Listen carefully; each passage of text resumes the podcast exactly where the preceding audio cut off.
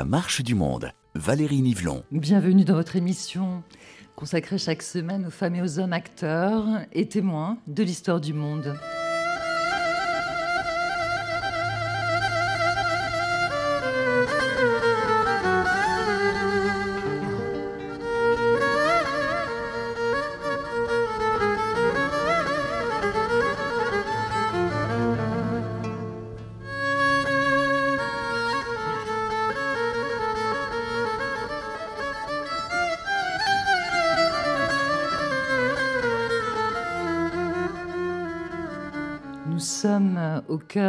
Prieuré de la Charité-sur-Loire, un ensemble architectural 11e euh, et 12e siècle, classé au patrimoine euh, mondial de l'UNESCO, dont les cloches, j'en suis sûre, vont scander le déroulé de cette émission, enregistrée euh, en public, public que je remercie vivement d'être venu écouter les mots de Hubert Haddad, poète, romancier, polymorphe, artiste libre. Vous allez le voir également déterminé à redonner une place en littérature à l'imaginaire et à ses pouvoirs infinis. Alors, Hubert Haddad est édité depuis plus de 30 ans par les éditions euh, Zulma. Hubert Haddad a reçu le Grand Prix de la Société des gens de lettres pour l'ensemble de son œuvre présenté ici à la grande librairie du festival aux quatre coins du mot, dont RFI est partenaire. Bonjour Hubert Haddad. Bonjour. Et bienvenue euh, dans votre Marche du Monde. Alors si votre œuvre euh, m'est précieuse, euh, c'est aussi parce qu'elle interroge notre histoire, elle interroge nos mémoires, souvent mhm. d'ailleurs à hauteur d'enfant. C'est une œuvre qui convoque dans des fictions documenter la réalité du monde et c'est parfois étonnant puisqu'on le se rend compte parfois aussi que cette euh, réalité a souvent dépassé la fiction. On aura l'occasion d'en reparler dans cette mhm. émission. Mais sans plus attendre, euh, je vous donne le programme de, cette émission spéciale mhm. consacrée euh, au monde de Hubert Haddad. Alors, nous évoquerons tout d'abord son dernier livre, L'invention du diable. Ensuite, euh, Palestine, c'est un livre qui m'est très cher, qui est sorti en, 2007.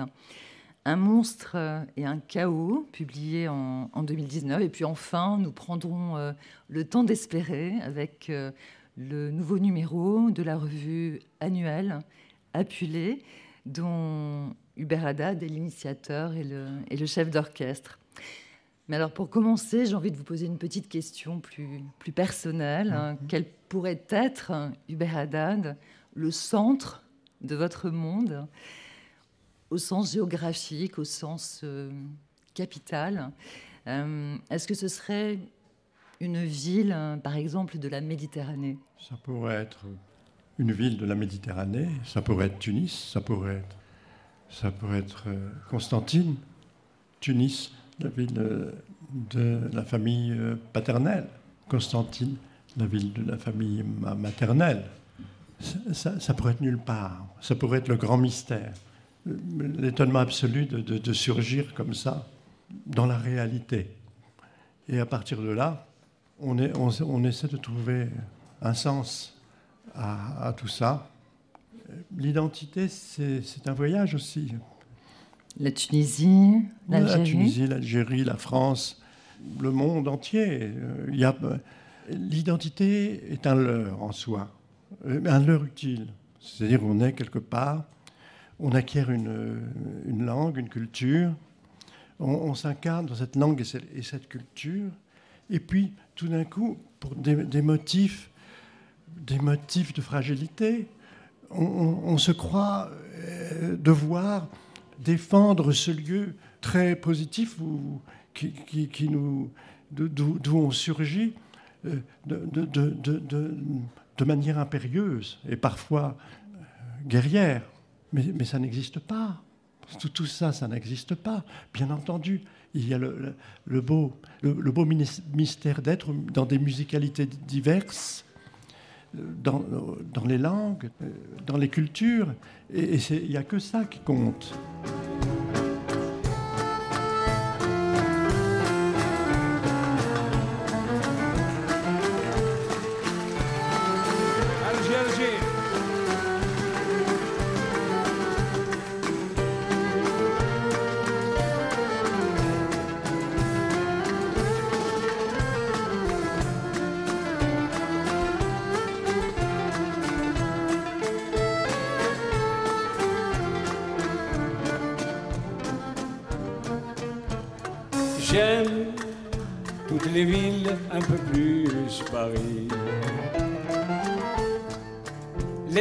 Kinmèches comme l'Algérie. les belles, ونحبها في الهبال فين نكون ما ما ننسى عالجي عالجي شحال نحبها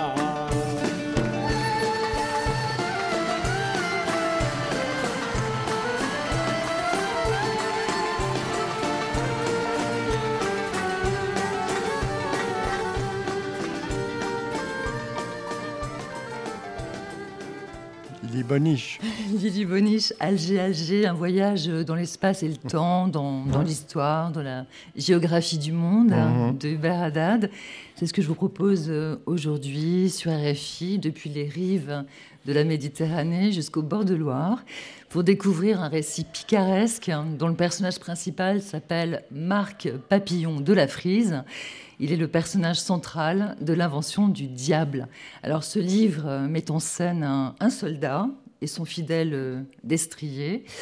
Marc Papillon écrit des poèmes, il passe sa vie à se castagner hein, pour euh, les différents rois, pour les ducs de Guise, et puis aussi à faire l'amour.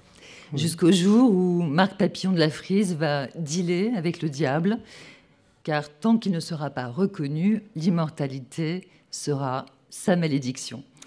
Alors en attendant, il traverse les siècles, hein, sacré voyage, du 16e jusqu'à nos jours. Et moi, ce qui m'intéresse dans votre roman, euh, Hubert euh, Haddad, c'est qu'en traversant les époques, Marc Papillon de la Frise nous donne à entendre les différentes langues des époques. C'est pas toujours facile à lire, d'ailleurs. hein. Et donc, euh, ça nous donne euh, quelque chose de chaque époque. Comment d'abord vous, vous avez travaillé pour pouvoir écrire hein, dans ces différentes langues françaises qui nous racontent aussi les époques? Il y a une langue qui est en mutation permanente. Une langue n'est pas arrêtée. On a voulu l'arrêter à certaines périodes, ben, le classicisme, au XVIIe siècle, tout d'un coup, la monarchie, ça devient l'État. Et l'État a besoin de régenter. Euh, on a dépassé la féodalité, et, la féodalité, c'est aussi dans, la langue. Tout ça n'aide pas l'État à prendre emprise sur un pays. Et l'emprise, elle est, indispensable d'un point de vue économique et, d'un point de vue impérialiste. Une fois qu'on a la langue, on a le pouvoir absolu et on peut ensuite conquérir. Et, évidemment, le, XVIe siècle, c'est encore dans la fête de, la langue, dans, la diversité, dans, les saveurs. mais euh, avec le classicisme, on n'en a plus rien à cirer des saveurs, de, des, nuances, de, toute cette beauté euh, poétique. Et, le pauvre papillon de la frise, enfin le pauvre, il y a eu Ronsard, il y a eu, il y a eu tout- toute cette poésie splendide, pas seulement fleurie, parfois grave. Euh, Jean, de Sponde, Les à la mort, euh, Maurice Sèvres. C'est le siècle shakespearien. Si Richelieu, si l'Académie française, si Boileau, eh bien peut-être on aurait eu au XVIIe siècle euh, une autre littérature. Mais cependant, on n'a pas à se plaindre. Nous avons eu Racine, Corneille et quelques autres. Mais il faut bien se rendre compte que pour quatre ou cinq ou six, une dizaine, disons, il y a Rotrou, il y a, eh bien, il y avait des centaines d'Oulipiens d'époque qui, étaient avec les contraintes absolues, là, des unités, de, des trois unités, tout ça, puis des tragédies, des tragédies, des tragédies, tous dans un moule à gaufres. Et, et alors justement, déjà à l'époque, vous qui détestez justement euh, être mis dans, dans un, dans un moule, hein, et quand Oui. on lit vos livres, euh, on entend cette diversité des langues, on entend d'ailleurs aussi cette, cette diversité des cultures. Euh, dans l'extrait que l'on va entendre et tout au long du, du livre, j'allais dire du film, on voit bien que Marc Papillon de la Frise, il, doit, il se confronte justement à ces différentes normes du Voilà. temps qui passe.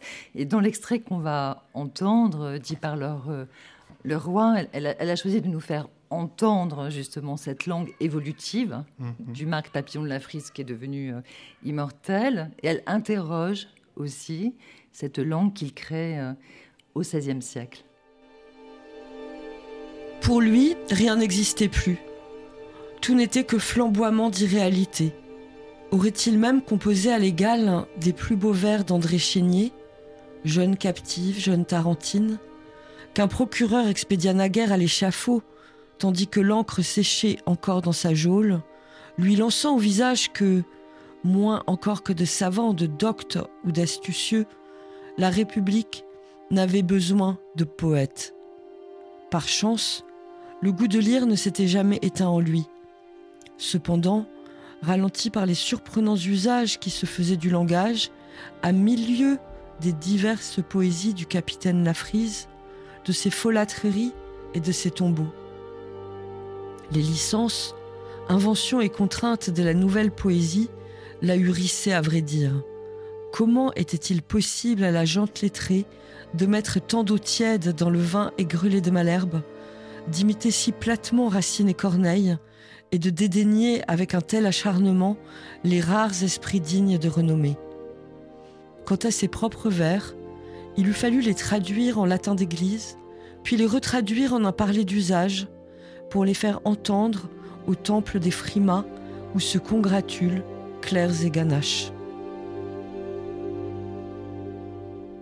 Papillon de la Frise, hein, donc personnage euh, principal de l'invention du diable de Hubert Haddad. Pourquoi cet extrait et qu'est-ce que cet extrait nous dit du rapport à l'histoire de l'auteur? Ce qui est intéressant avec ce personnage, c'est que c'est un poète du XVe siècle avec une langue euh, très rugueuse, euh, très crue, et que cette poésie-là, même aujourd'hui encore, on l'a complètement oubliée. Et elle va traverser les siècles, et à chaque époque, elle va se heurter aux normes, aux usages, aux convenances de la poésie officielle de chaque siècle. Et depuis le 15e jusqu'à maintenant, on dirait que la, jamais la poésie de Papillon de la Frise n'a trouvé l'époque à laquelle elle pouvait être euh, lue, entendue, euh, comprise, aimée. Et peut-être que nos oreilles de lecteurs devraient aussi se confronter aux diverses langues de l'histoire et peut-être s'enrichir de cette autre manière d'envisager le monde, d'envisager euh, les rapports sociaux, euh, les rapports euh, intimes, la manière d'envisager la nature, le paysage, nos émotions. Parce que chaque époque a quelque chose à nous dire. Il se trouve que cette époque-là, au XVe siècle, a, à mon sens, quelque chose de, de très brut et de très honnête qui pourrait vraiment nous parler encore aujourd'hui et peut-être que tout ce roman euh, du Haddad nous amène aussi à, reconsidérer à travers l'histoire le, poids du langage, le poids de la métaphore et comment nos oreilles et nos esprits pourraient euh, s'ouvrir différemment à la poésie.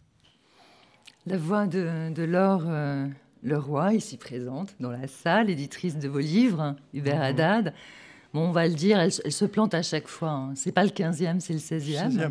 on lui pardonne. Hein. Hein, voilà. Euh, elle s'interroge sur la façon dont, la langue nous raconte l'histoire d'une époque, et ça, c'est extrêmement intéressant, mhm. puisque dans La marge du monde, on essaye à chaque fois euh, de mettre en scène l'atmosphère d'une époque. Alors, est-ce à dire que pour, comprendre les siècles passés à, travers la langue, on doit s'intéresser à la façon dont les Français écrivaient, pour ceux qui, savaient écrire. Mhm. Est-ce qu'on doit aussi s'intéresser à la façon dont les Français parlaient le français, justement, Hubert Haddad? Euh, À cette époque, bien, bien entendu. Les, poètes sont les, les, intercesseurs harmonieux, musicaux. Ça chantait, ça parlait.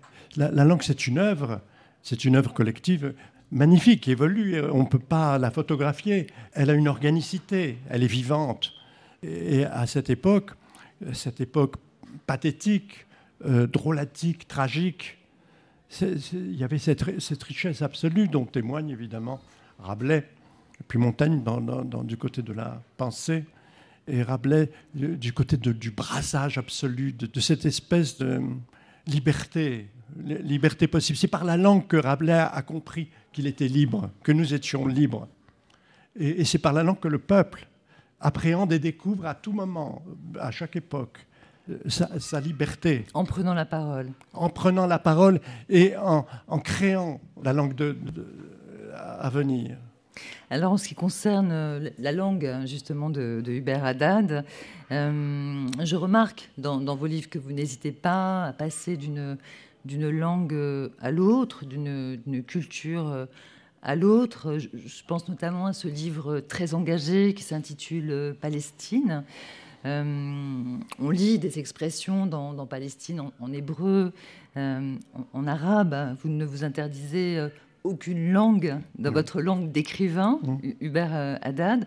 Alors, Palestine, c'est un, un, bouquin euh, qui est publié en 2007 pour resituer un petit peu dans, l'histoire euh, du conflit israélo-palestinien, on est juste après euh, les, deux intifadas, celle de 1987 et celle de, de 2000. Il y a d'abord eu euh, ce qu'on appelle la, guerre des, pierres, hein, ces, ces, gamins palestiniens qui jettent des pierres contre les soldats israéliens. Et puis, il y a des affrontements de plus en plus violents, de plus en plus ciblés, jusqu'à ces attentats kamikazes ou de jeunes palestiniens euh, beaucoup plus radicaux, qui mmh. ne croient plus du tout à l'action euh, pacifiste, euh, se font exploser euh, en, en, espérant monter direct euh, au paradis. Alors vous, Hubert Haddad, vous imaginez un personnage israélien, un soldat, il s'appelle Cham.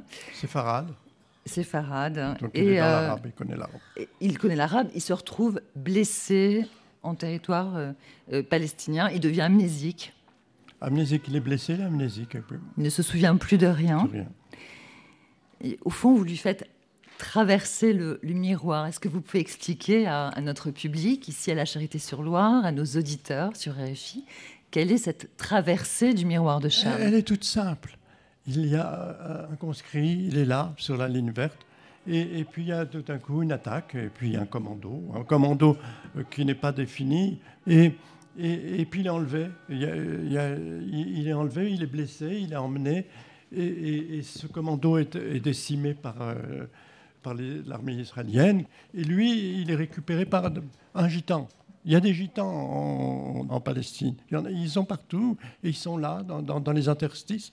Et puis qu'ils vont le. Ils ne savent pas quoi faire de lui, le mettre dans, au fond d'une tombe. Et là, lui, il est blessé, il va mourir. Il ne meurt pas. Et il est récupéré par des Palestiniens, du côté d'Hébron. C'est une, une, une, femme qui s'appelle Asman, justement, et sa fille qui s'appelle.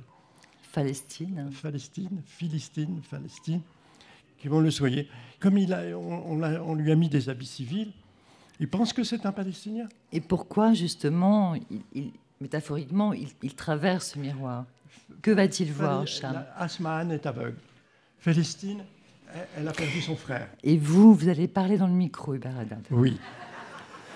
Elle a perdu son, son, frère, et son frère, elle ne sait pas, il est en prison, elle ne sait pas, et puis il ressemble à son frère terriblement. Ils vont le soigner, ils vont appeler un médecin, et, et, et lui, il va ressurgir. Et que voit-il? Il voit les visages qui se penchent sur lui, comme quand on est un petit enfant, on a les visages qui se penchent sur vous. Il et voit le... aussi la, la, réalité du quotidien. Et il est amnésique, donc ces visages, c'est la vie, c'est le monde, c'est là où, où, il naît. Amnésique, il naît à, à, entre ces deux femmes. Et il découvre la réalité quotidienne des territoires palestiniens. Voilà, il va redécouvrir. C'est comme un côté phénoménologie là, avec les poquets, et il va découvrir, il va vivre ce que vivent les Palestiniens, ce que vivent au quotidien les Palestiniens. Il va le vivre au, vraiment euh, jusqu'à, euh, eh bien, naturellement devenir un Palestinien. J'ai demandé à votre complice et ami euh, Yaya Belaskri de nous lire un extrait de, de Palestine.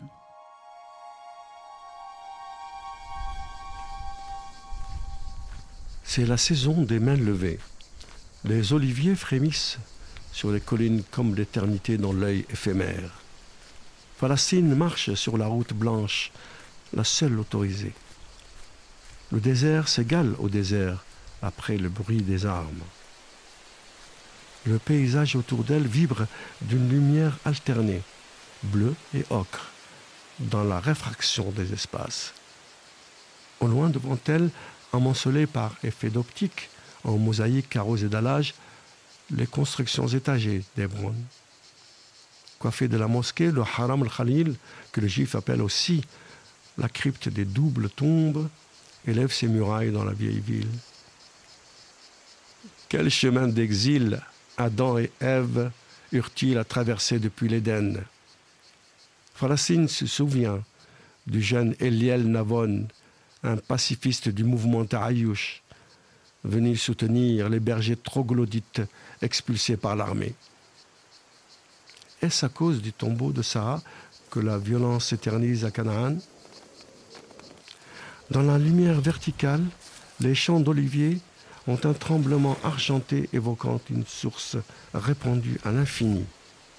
L'ombre manque à midi, sauf sous les arbres séculaires, aux petites feuilles d'émeraude et d'argent. Innombrables clochettes de lumière au vent soudain et qui tamisent le soleil mieux qu'une ombrelle de lin. À l'est de Hébron, du côté des colonies au sommet des collines, ils ont presque tous été arrachés par milliers, mis en pièces ou confisqués, sous prétexte d'expropriation, de travaux, de châtiments.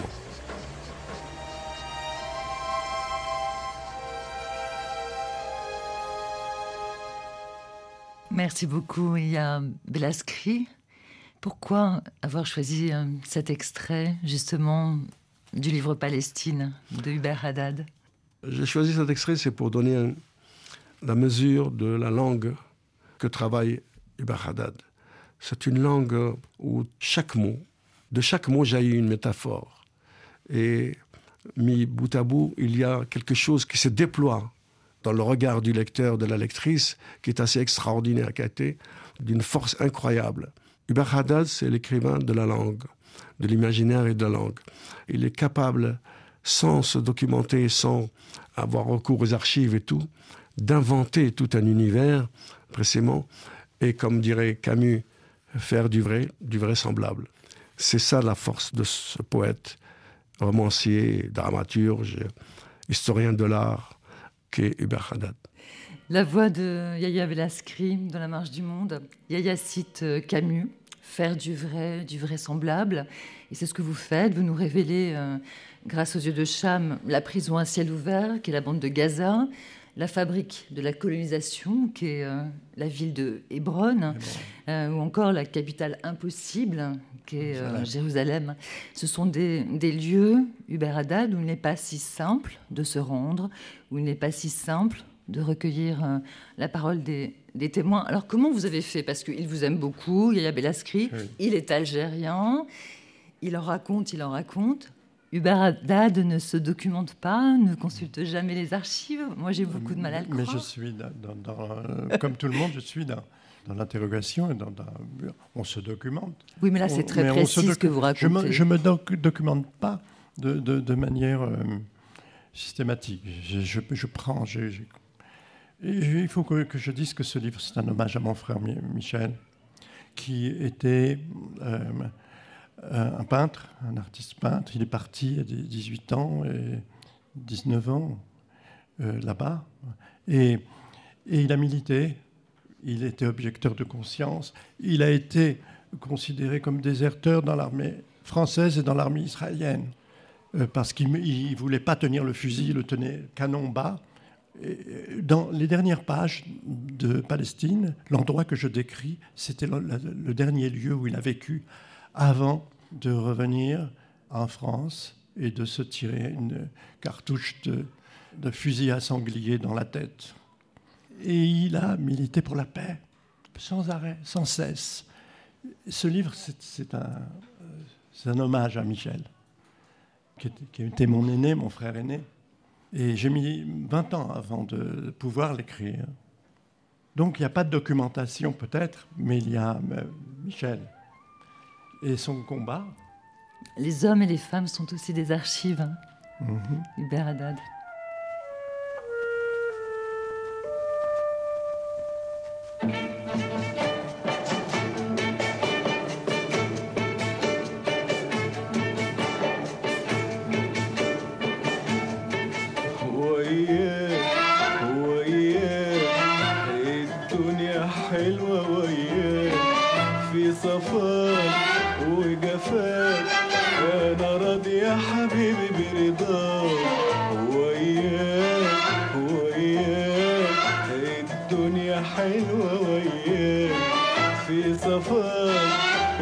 وجفاك أنا راضي يا حبيبي برضاك. تعاندني تكيدني مطرح ما تروح وياك.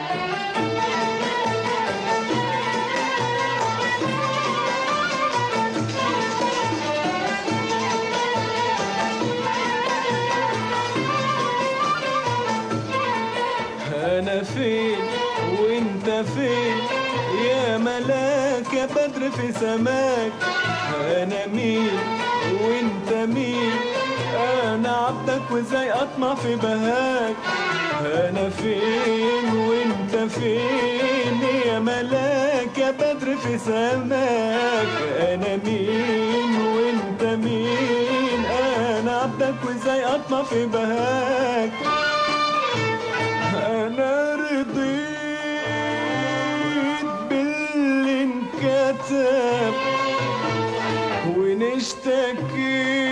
ونشتكيت انت السبب أنا رضيت باللي انكتب ونشتكيت انت السبب تهجرني ليه؟ يكفاك دلال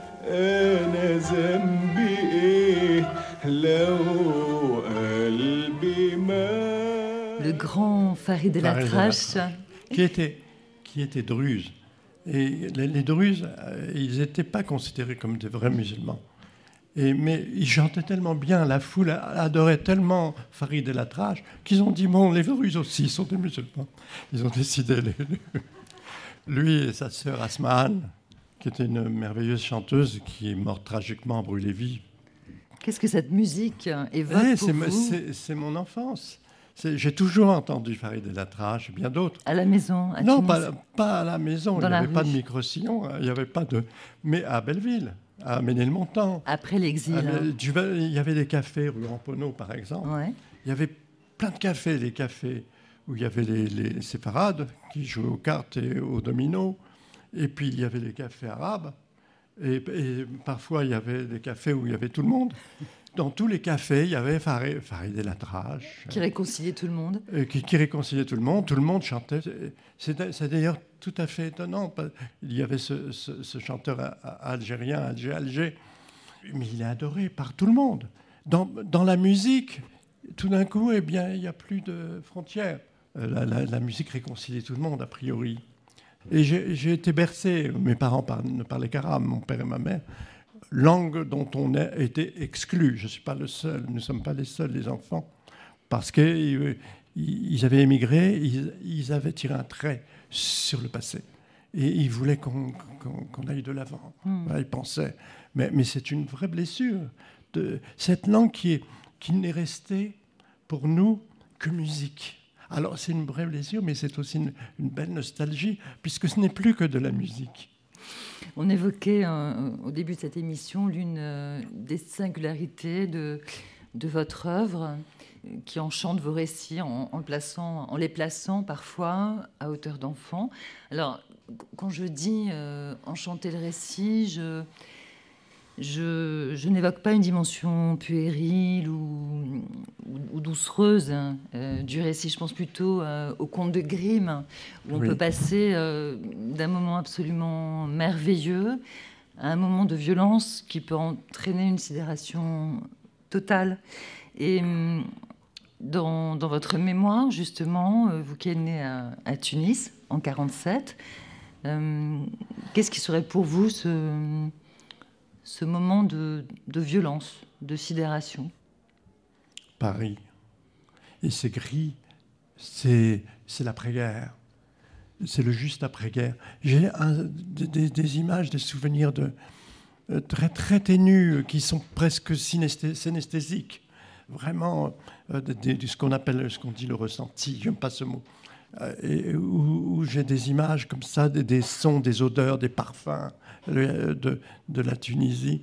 avec la, la plage à la Goulette, avec la, mer, avec une montagne qui va me hanter, le Boucornine, la montagne à deux cornes, et à Sidi, Sidi Bou Saïd, qui- où il y a des, fêtes, toutes ces, émotions dont on, m'a arraché, mais j'étais tout petit, et je ne sais pas, peut-être j'étais encore dans le ventre de ma mère. Non, j'avais trois ans, je crois. Et, puis on prend le bateau, et puis je me, retrouve. C'était un hiver, l'hiver à Ménilmontant. C'était gris. Malraux n'a- n'avait pas encore décidé de tout rénover comme ici, là, comme partout. Euh, c'était gris, sinistre, et c'était l'après-guerre. C'était l'après-guerre, c'est-à-dire que euh, on approchait de la guerre d'Algérie. Où, là, je ne veux pas rentrer dans le politique. de- dans le- dans- Non, mais en tout cas, ce qui me frappe, c'est que nombre de, de- de migrants ont rêvé cette ville euh, lumière. Vous, vous étiez un bout de chou, donc c'est peut-être un petit peu jeune pour la, la rêver, cette euh, Paris euh, lumineuse. Mais Benjamin Stora raconte la même chose. La déception en arrivant à Paris, finalement, Paris tout gris. Paris tout gris, mais cependant, avec mon frère Michel, euh, à cette époque, eh bien, les enfants, il n'y avait pas de peur pour les enfants. Les il n'y avait pas d'inquiétude pour les enfants. On allait dans Ils la rue. Ouais, on allait dans la rue, on courait, on montait, on se perdait euh, partout dans, dans, dans, dans Paris, au Fortif. euh, on, on- on allait euh, euh, taquiner les, les, les, les, les- les- les- les- les- les clochards qui étaient là, qui faisaient des feux. On avait, on avait peur de rien, les enfants. On, on- on ne s'inquiétait de rien. Et les parents non plus, d'ailleurs. Euh, C'était assez curieux.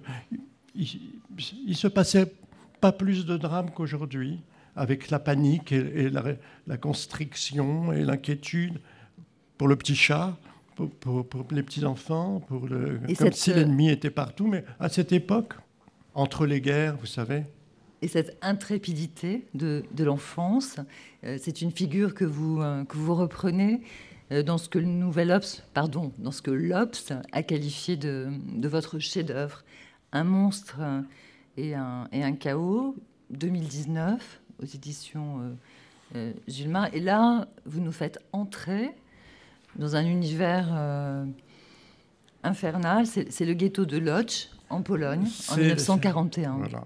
Donc c'est cette guerre, cette guerre abominable, qui était qui est une vraie apocalypse de toutes les valeurs, de toutes les valeurs euh, qui, qui étaient revendiquées, euh, qui étaient exaltées euh, de, l'humanisme du, du, de la- du 19e siècle, qui étaient euh, et de la bourgeoisie, et le symbolisme, la, la- la- beauté, la- les raffinements, et, et qui, qui ont été évidemment mis à mal par le génocide de la jeunesse en- entre 14 et 18. Tout d'un coup, on a, dé- on a décidé, sans motif majeur, d'exterminer la jeunesse. Parce qu'on peut résumer cette guerre à cela. La grande matrice de la, de la violence du XXe Voilà, siècle. ah, déjà, le grand effondrement, c'est là. Et, et- et de cela est, sorti, pour nous, pour ce qui nous concerne, le dadaïsme. Donc, le rejet de toute valeur, euh, la mise à plat, euh, tabula rasa. Hein, euh, bah, du- le, dada- le dadaïsme, il y a pas, tout, ce- tout, tout ce qu'on a exalté, toutes ces valeurs, toutes ces, toute cette beauté, tout ça, ça ne vaut rien. Parce que, parce que tout ça était, était finalement un mobilier idéologique de la bourgeoisie, de la bourgeoisie conquérante. Et, et derrière, il y a évidemment le colonialisme, l'impérialisme. Et, et tout est lié. C'est cette guerre, c'est tout d'un coup euh, un, retour, un retour de, de- de- dramatique de, de- de- de ce grand drame qu'est le colonialisme. Le colonialisme euh, jusqu'à aujourd'hui, et on n'a pas fini d'assimiler et de, de se débarrasser de, cette énorme blessure, de ce drame absolu qui a, qui a été l'impérialisme colonial. En 1941, nous sommes avec le regard d'un enfant intrépide qui veut pas porter l'étoile, Oui. Qui a vécu une scène absolument euh, terrible de séparation et, d'éradication de ses parents et de son frère jumeau.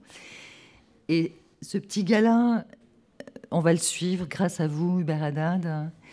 Et vous nous faites vivre donc le, quotidien dans le ghetto de Lodz, euh, un quotidien dont on va reparler après cet extrait qu'a choisi de lire votre éditrice, leur, euh, Le- le roi. Quand je lisais le, le manuscrit, j'étais évidemment euh, j'étais émue, euh, en larmes, tremblante. euh, en même temps, je voulais avancer dans la lecture. J'étais emplie de tous les sentiments maternels, moi qui n'ai pas d'enfant, pour ce, pour ce petit garçon qu'on a. On a envie d'être cet enfant soi-même, on a envie de le protéger, on a envie d'être avec lui. Enfin, ça remue toutes sortes d'émotions et de sentiments. Et donc, euh, j'arrive dans ma lecture à ce passage où il y a le discours de Chaim Romkowski qui, en gros, a dealé avec les nazis tout au long euh, de la période et a sacrifié les gens. Alors, il aurait pu résister et dire euh, on sera mort de toute façon, autant mourir dans la pleine intégrité de nous-mêmes. Il s'est dit qu'il allait négocier. Et donc, il a fait crever de faim, de travail, de maladie, l'ensemble du ghetto, tout en livrant les gens les uns après les autres aux Allemands pour être déportés et mm, en, perdant finalement la dignité. Alors on voit qu'elle est restée très vivante dans le ghetto de Lodz, grâce notamment à tous les artistes qui étaient là. Et il arrive à un moment où il fait ce discours invraisemblable, où il dit aux gens, voilà, j'ai négocié avec les nazis pour que on reste vivant, il faut nous livrer les enfants, donc les moins de 10 ans. Et donc, arrivé à cette lecture, je me suis dit, non, Hubert, là, t'en fais trop. Je sais que tu réinventes euh, un peu toute cette histoire, et même si tout est vrai, euh, euh, tout est faux, mais tout est vrai quand même. Mais en fait, c'est le seul passage qui est très exactement véridique. C'est-à-dire que ce discours a été exactement prononcé. Et c'était assez intéressant, je trouve, à la fois du point de vue du regard sur l'histoire, du regard sur qu'est-ce que la fiction, qu'est-ce que l'histoire, comment euh, on, on s'y penche et comment on l'analyse, comment on la réfléchit, de se dire que ma crédulité des lecteurs, ce pacte qu'on fait avec l'écrivain en disant c'est bon, je te crois, j'y vais, j'écoute ton histoire jusqu'au bout, j'ai refusé sur ce seul moment qui était une citation. Depuis hier à 16 heures, depuis que cet arrêt m'a été imposé, je suis un homme brisé. J'ignore comment je survivrai, où je trouverai la force pour agir. À mon âge vénérable, je dois tendre les mains vers vous et supplier. Frères et sœurs, remettez-les-moi. Pères et mères, donnez-moi vos enfants. Ces derniers mots résonnèrent longtemps par-dessus les têtes, à l'intérieur des crânes, le long des échines. La foule silencieuse avait écouté le roi Haïm dans un état d'hébétude proche de la sidération, comme si la mort, aux mains de sucre, avait vissé des planchettes sur les tempes de chacun. Une nuée ténébreuse cherchait à pénétrer par tous les trous et interstices sous les chapeaux mités des hassidim, les bonnets des tisserandes ou les fichus des vieilles. Incapable d'appuyer sur le déclic, lui-même sous le coup de l'annonce, Henry Cross n'avait pas dévié son angle de vue. Il considérait les visages rapetissés et légèrement incurvés au bout de l'objectif, de l'autre côté d'une mécanique funeste qui mire et vitrifie. La conscience percutée, il eut honte de ressentir à son corps défendant ce fond de soulagement qui vous traverse au milieu du malheur. Son épouse, Stéphania, par chance n'avait pas d'enfant, ni n'en désirait en pareil enfer. Tout à coup, un hurlement aigu de femme déchira l'espèce d'assourdissement général, de commotion nauséeuse provoquée par cette insane plaidoirie. D'un même mouvement, les mères et les sœurs qui avaient emmené leurs enfants, leurs petits frères, se saisirent d'eux comme pour les arracher à l'ogre de la tribune. Des invectives fusèrent ici et là. Murder, murder, Nazi, Heim ist Nazi.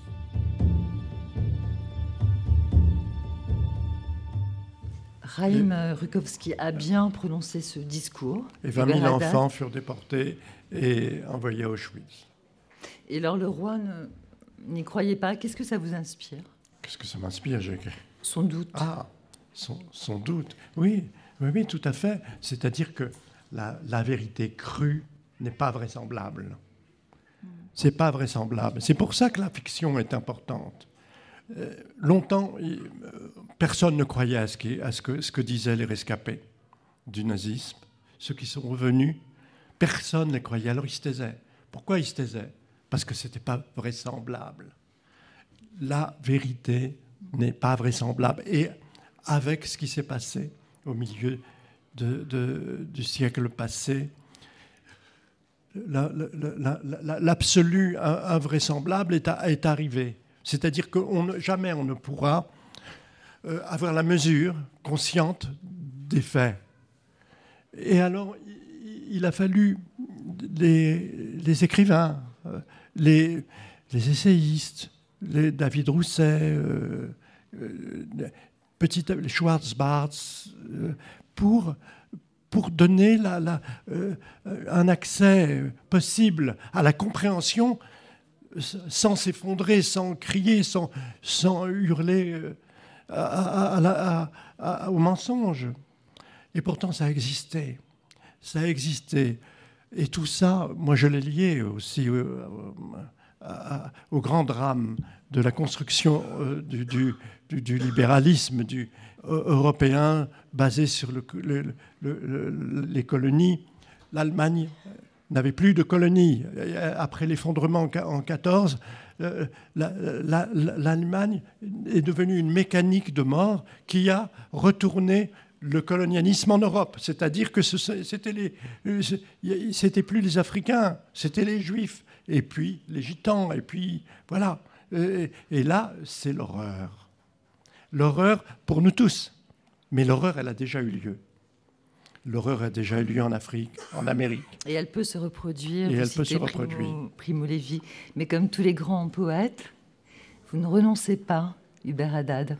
Vous ne, vous ne, renoncez pas, et avec la complicité des vôtres, l'écrivain algérien euh, Yaya Belaskri, Laure Leroy, votre éditrice, et toute votre euh, joyeuse bande, une fois par an, vous nous cuisinez une revue littéraire qui s'appelle Appulé. Et hum, c'est quand même 400 pages, romans, poèmes, textes inédits. Au nom de quoi, Hubert Haddad? Au nom de la liberté, essentiellement. La liberté, la plus belle invention humaine. Alors on nous dit la liberté, mais c'est quoi là Ça n'existe pas la liberté? Philosophiquement, comment, tu peux défendre la liberté? Ben, Ici, la liberté, c'est quand on est confronté quand, quand on est confronté à, à, à l'inhumanité, quand on est confronté à l'injustice, la liberté, là, tout d'un coup, elle existe. L'espérance, l'espérance n'est que de, que, que, que de cette confrontation aussi. Et ce numéro 8 d'Apulé s'appelle, hein, c'est tout un programme, Les Grandes Espérances. L'Apulé 2023, c'est les grandes espérances. Il est évident qu'aujourd'hui, nous vivons une période assez dangereuse, difficile dans le monde, pas seulement en France, parce que la guerre est en Ukraine, c'est à côté. La Syrie est détruite par ses dirigeants et par d'autres. Beaucoup de pays dans le monde sont en ébullition, dans une situation d'enfermement, de repli, tout ça. Les grandes espérances, oui, parce qu'il y a... Ce n'est pas l'effondrement, on nous annonce partout l'effondrement. Et nous, nous voulons dire que nous pouvons influer sur cette marche du monde, puisque nous y sommes cette marche du monde, et que qu'on remette au centre l'être humain. Et dans toute sa, toute sa complétude, dans toute sa diversité, et puis dans tout ce qui est, ce qui l'agite, ses vulnérabilités, ses espérances, son espérance, ses ambitions, ses aspirations. Et nous savons tous que des femmes et des hommes partout sont en prise dans des situations très difficiles, ou bien économiques et sociales, et surtout politiques. Et donc, oui, là, dans ce numéro, sur les grandes espérances, il y a des voix de partout qui s'expriment sur cette idée que la vie est sacrée et qu'elle est à défendre partout et qu'il faut faire reculer le meurtre. Il faut refuser le meurtre.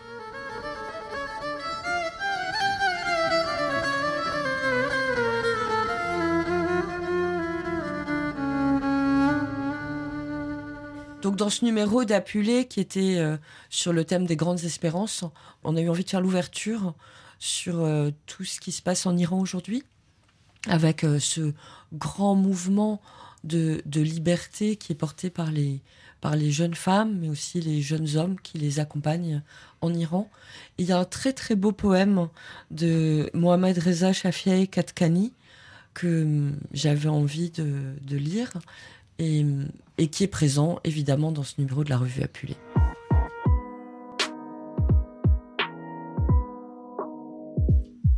Zanbash. Si tu es un homme, viens en Iran et sois une femme. Viens, mon ami, sois ici dans notre pays, sois ici pour partager mon bonheur et mes peines. Les femmes se battent ici comme des lions féroces. Si tu es un homme, viens en Iran et sois une femme.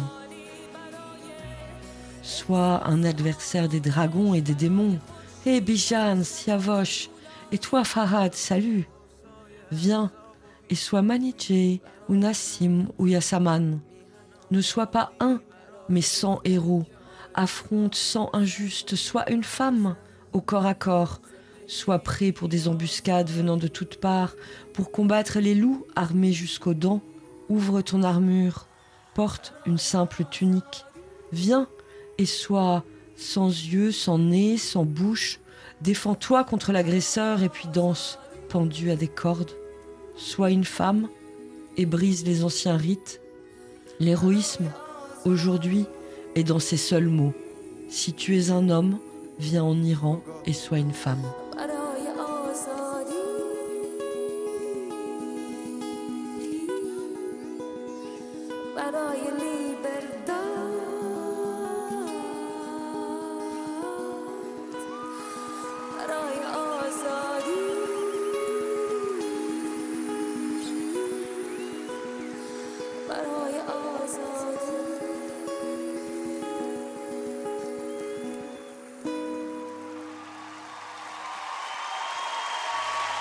زن زندگی آزادی woman life freedom Femme, vie, liberté.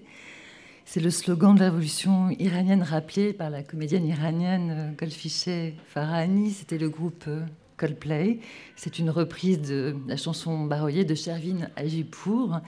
Et Femme, vie, liberté est devenu un, un slogan universel de résistance que vous honorez en couverture de cette revue, appelée avec des poèmes traduits du persan vers le français. On aimerait parler plus longuement du contenu de cette revue, mais l'heure tourne, les cloches de l'église du prieuré de la charité nous le rappellent incessamment. Donc, euh, c'est le moment de se dire merci. Merci, Merci. beaucoup, Hubert Haddad. Merci à toute l'équipe du festival aux quatre coins du mot. Cette émission réalisée en public par Sophie Janin et Robin Cusneau et réécoutable en podcast. Merci de nous avoir écoutés. Merci d'écouter RFI. Cette émission, c'est la vôtre. Merci de votre présence.